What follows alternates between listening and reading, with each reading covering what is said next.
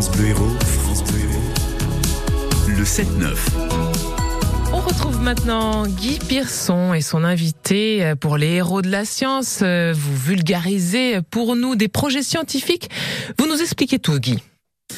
Ce sont les héros de la science, Guillaume Bagnolini de l'association CoScience en partenariat avec le CNRS. Bonjour Guillaume. Bonjour Guy. Aujourd'hui, présentez-nous l'archéologie préventive. Et oui, et c'est un drôle de mélange entre le passé et l'avenir. À Montpellier, notamment, les scientifiques utilisent des techniques de pointe en archéologie préventive, comme par exemple des robots. Bon, et alors c'est quoi l'archéologie préventive? Bah, il faut imaginer que dès qu'on fait des travaux, hein, par exemple construire une nouvelle maison ou n'importe quel aménagement urbain, il faut faire un diagnostic, notamment pour déceler si le site où l'on va construire n'est pas un site archéologique majeur, riche de notre patrimoine historique commun.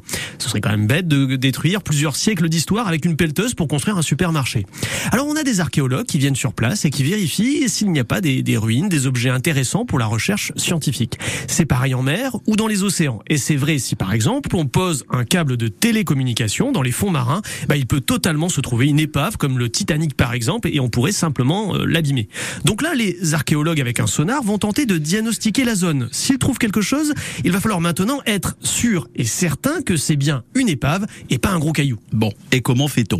Alors bien sûr, euh, si ce n'est pas trop profond, on peut faire de la plongée pour aller explorer le fond de la mer. Mais si c'est trop profond ou difficilement accessible, les robots sont nos meilleurs amis.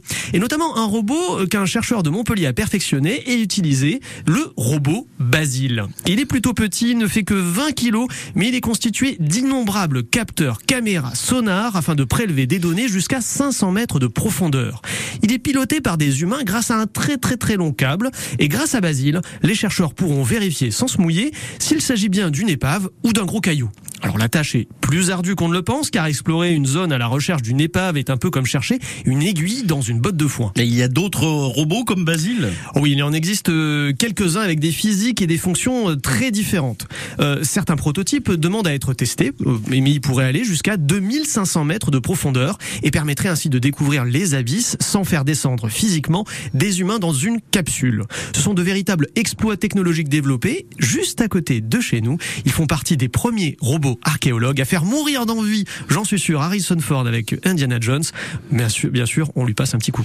N'est-ce pas? Voilà les héros de la science avec Guillaume Bagnolini à retrouver sur francebleu.fr. À la semaine prochaine, Guillaume. À la semaine prochaine.